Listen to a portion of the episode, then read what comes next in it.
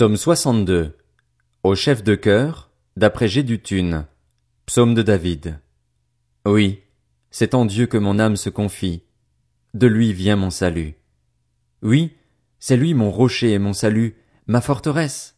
Je ne serai guère ébranlé. Jusqu'à quand vous jetterez-vous sur un homme pour chercher tous à l'abattre comme un mur qui penche, comme une clôture qui s'écroule? Ils conspirent pour le faire tomber de son poste élevé. Ils prennent plaisir au mensonge. Ils bénissent de leur bouche, et ils maudissent dans leur cœur.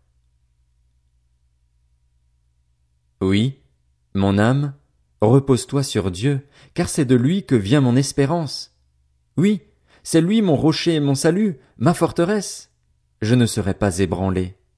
Sur Dieu repose mon salut et ma gloire. Le rocher de ma force, mon refuge, est en Dieu. En tout temps, peuple, confiez-vous en lui, épanchez votre cœur devant lui. Dieu est notre refuge. Oui, les fils d'Adam ne sont qu'un souffle, les hommes ne sont que mensonges.